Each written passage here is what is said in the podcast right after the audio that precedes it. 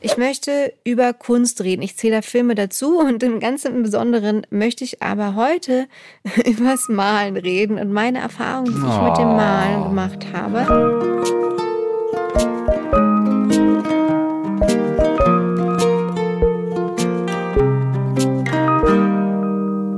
Hallo, hallo und herzlich willkommen zu eurem vielleicht Lieblingspodcast Hallo Hoffnung.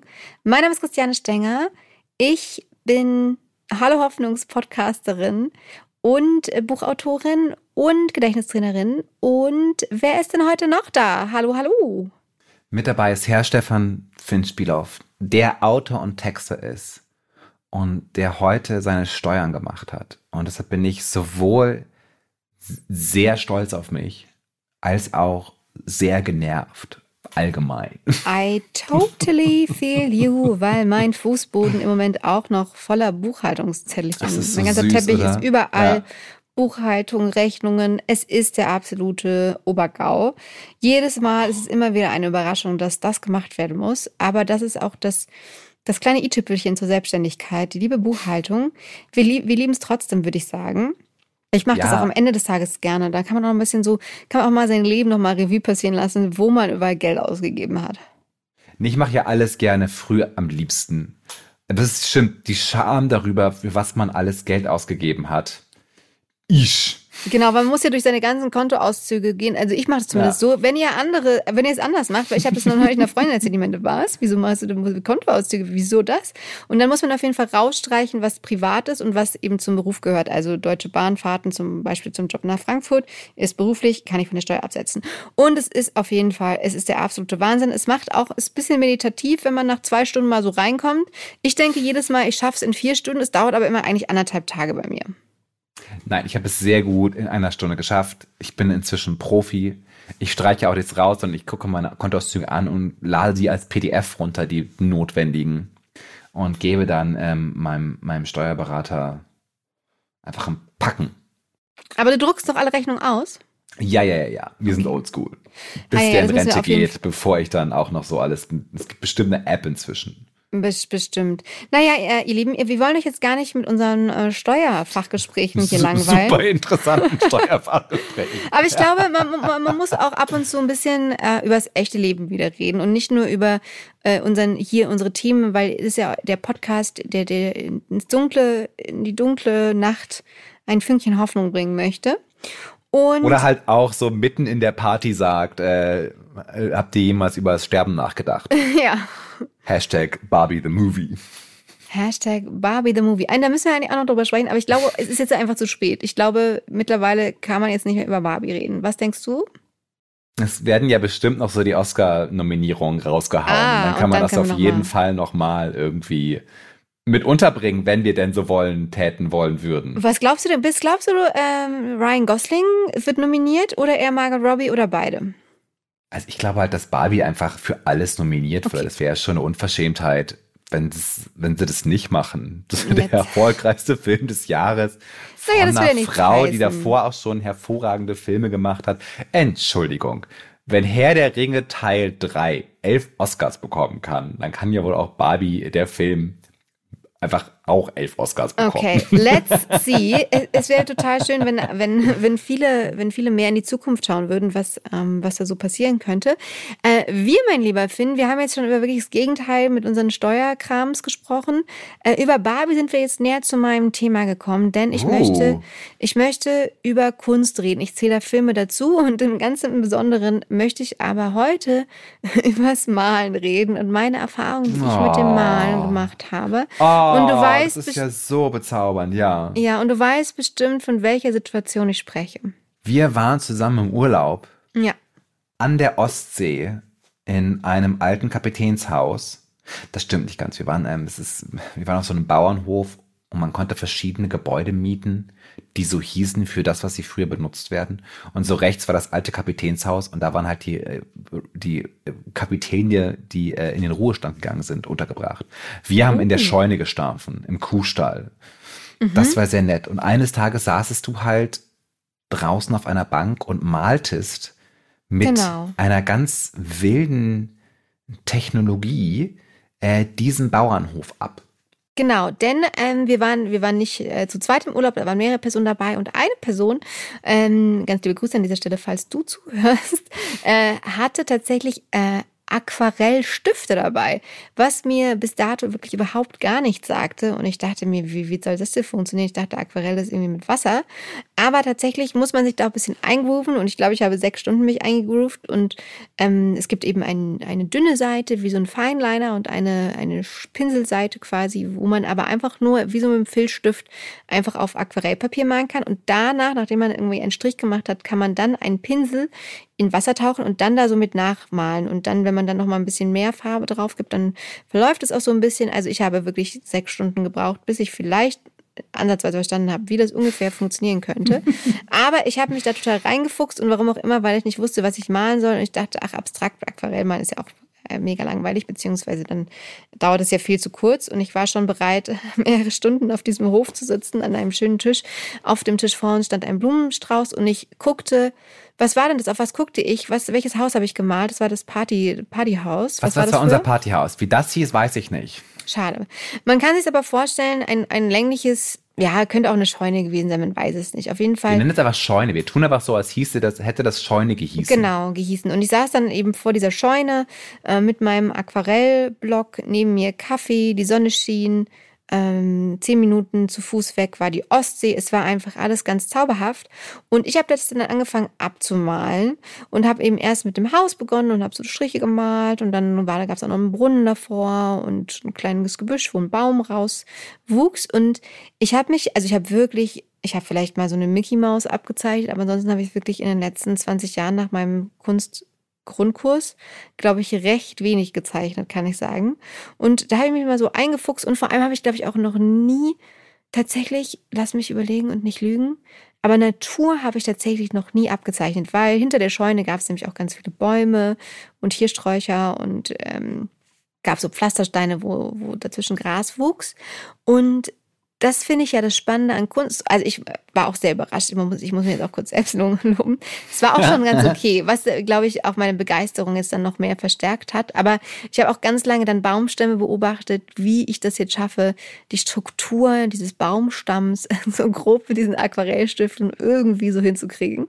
Und was mir dann aufgefallen ist, tatsächlich abends, als wir da noch draußen im Garten saßen, dass ich auf einmal die Bäume mit ganz anderen Augen angeschaut habe und mein mm. Gehirn äh, automatisch überlegt hat, wie ich denn jetzt diese Bäume zeichnen würde. Und ich hatte auf einmal einen ganz, ganz neuen Zugang quasi zur Natur.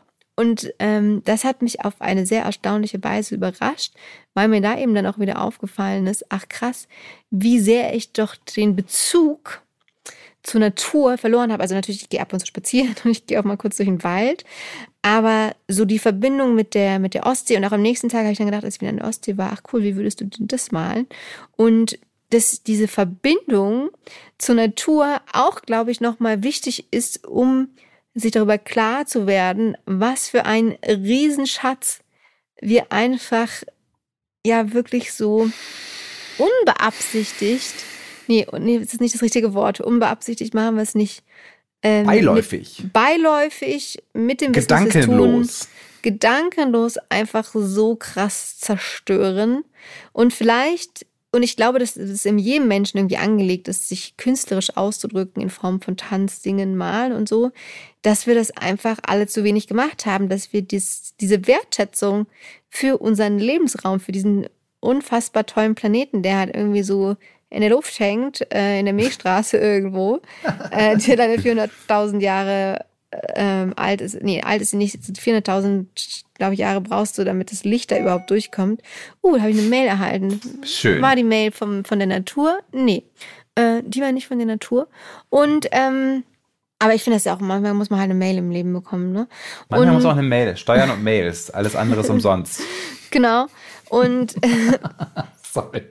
Ja, und das ist eben das Coole, was ich in der Kunst finde, dass es halt dich auch wenn du ins Museum gehst oder wo auch immer oder Kunst schaust, Filme, Hörspiele, whatever auch, es gibt, es gibt eine Vielzahl von Kunst, dass das Coole ist, dass es immer eine neue Seite der Realität sichtbar macht, die davor eben unsichtbar war.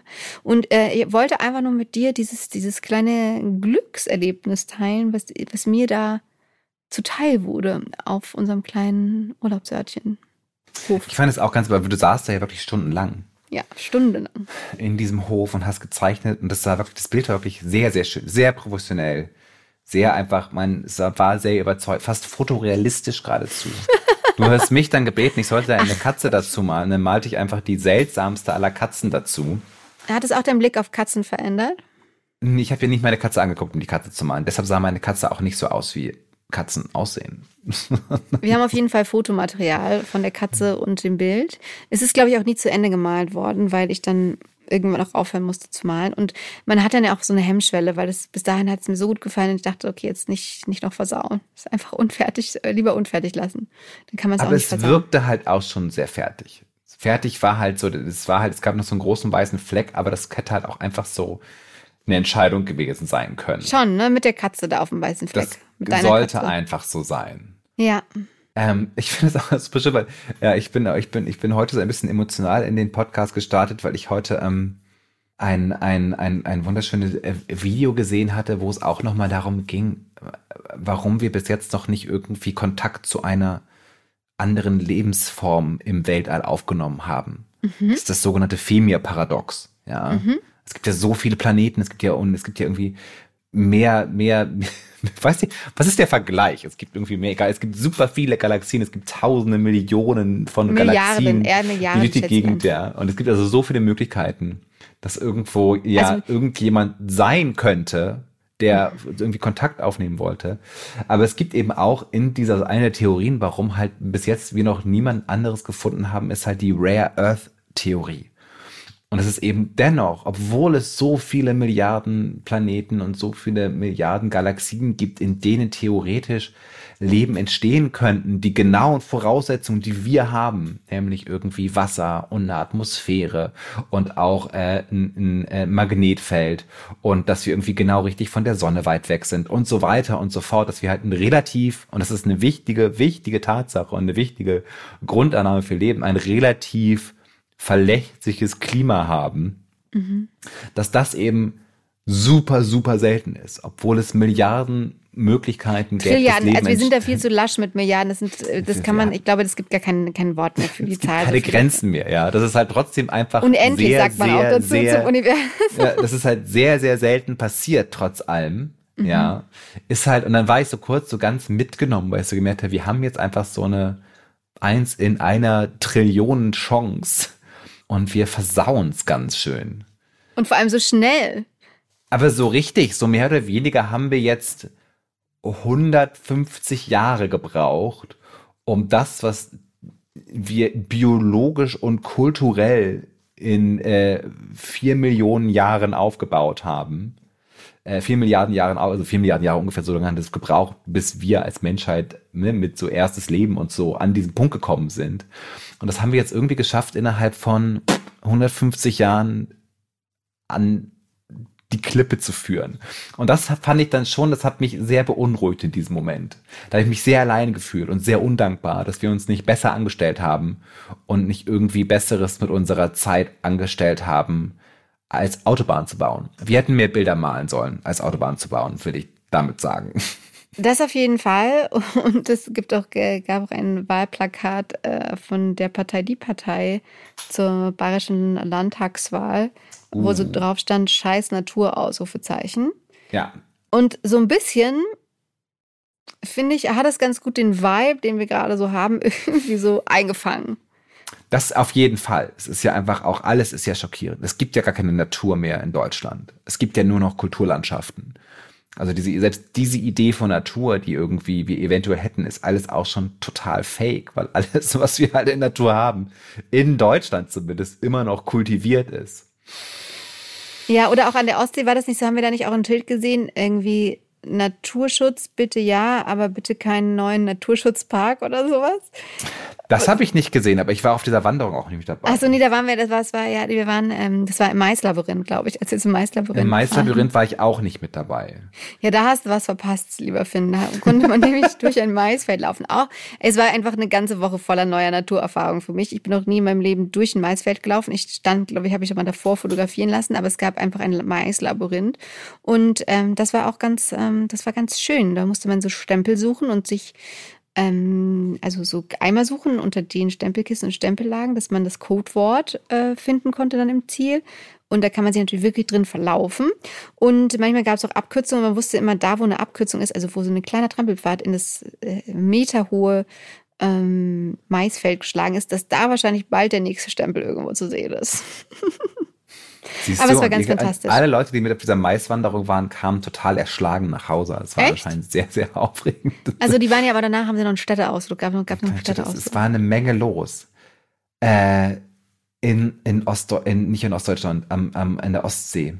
Ja. An der Ostsee. Und das können wir auch noch erzählen, weil ich glaube, Menschen, die mehr mit der Natur verbunden sind, und das kann man ja, glaube ich, von Menschen, die an Meer wohnen, durchaus sagen. Ich glaube, da hast du eine andere Beziehung zur Natur, wenn du immer wirklich dieses Meer, äh, also an der Ostsee, wir haben ja gelernt, Binnenmeer vor dir hast, aber dass du trotzdem verbundener bist, weil du einfach diese Kraft des Wassers, glaube ich, jeden Tag mehr spürst. Und ich finde, man kann am Meer auch sehr schwer unglücklich sein.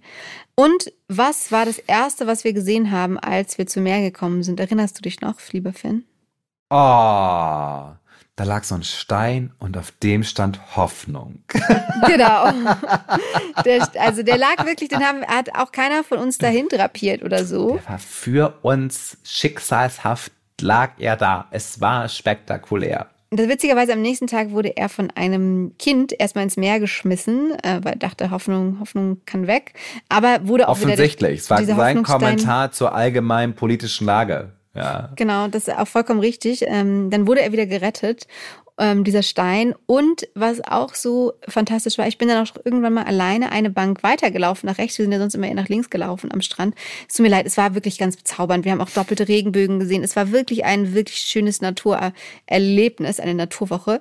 Und auf der nächsten Bank hatte jemand so einen ganz kleinen Stein auf die Bank gelegt, wo auch mit Filzstift so Hope äh, draufgeschrieben war. Also an der Ostsee ist auf jeden Fall was los mit der Hoffnung. Und ich glaube, das hat damit zu tun, weil die einfach, weil die die Kunst der Natur täglich noch mehr spüren als wir Kleinstadtkinder. Das kann gut sein. Das ist auf jeden Fall sehr schön. Ich kann sehr gut aufs Meer starren, ist mir aufgefallen. Aber ich kann auch sehr gut auf einer Wiese sitzen und in die Landschaft starren. Allgemein in die Landschaft starren, eine gute Sache. Und hast du aber schon mal irgendwas äh, mit Kunst gemacht, wo du irgendwie, wo sich dein, wo sich dein Verhältnis zur Welt oder zur Natur in irgendeiner Form verändert hat, hat, als du getöpfert hast oder what auch, was auch immer? Ja, andauernd. Ich lese, ich lese ja, ich schreibe ja auch selber, ich lese sehr viel. Stimmt, das ist ja auch Kunst. Und ich, ne, ich höre sehr viel Musik. Da passieren ja andauernd ganz großartige Dinge. Ich hatte kürzlich, hatte ich wieder mal diesen Moment, als ich ähm, äh, Björk-Alben gehört habe. Mhm. Und unter anderem, ich glaube, das Album heißt Vespertine. Das war so eines ihrer. Nee, das ist, sie hat inzwischen super viele andere Alben gemacht, aber das war so, das, das war so, das war so meine Gefühl, so ein neues so eine neue Künstlerpersönlichkeit aufgebrochen und die hat dann so eine sehr mh, biologische, ich habe mir das für einen Auftrag, ich musste, ich musste einen Namen für ein Produkt finden und ich wollte sowas biologisches, mhm. amöbisches haben und habe dann dieses Album gehört und fand das alles sehr gut erfasst da drin. Kunde war hochzufrieden. Cool. Ja, schau, Aber so kann Was Kunst sagen wir? Mehr Kunst, genauer in die, in die, in die, in die Natur schauen und dann mehr Kunst machen, anstelle von Autobahn bauen. Genau, und, und Natur zerstören. Ähm, ja, es hängt guckt sie euch an, solange sie noch, guckt sie euch noch an, solange sie noch da ist, würde ich sagen. Mhm, voll. Und eben auch, auch durch Kunst ähm, Natur neu entdecken. Genau, also man kann sich natürlich in beide Richtungen inspirieren lassen. Aber ich glaube, es ist wichtig, ich glaube, es ist wichtig, ähm, einfach sich nochmal zu erden. Und alleine auch, äh, vor allem auch Kunst im Garten geht ja auch. Auch alleine, wenn man in der, in der Erde gräbt, mit den Händen, mit den bloßen Händen, wird auch super viel Oxytocin und Serotonin ausgeschüttet.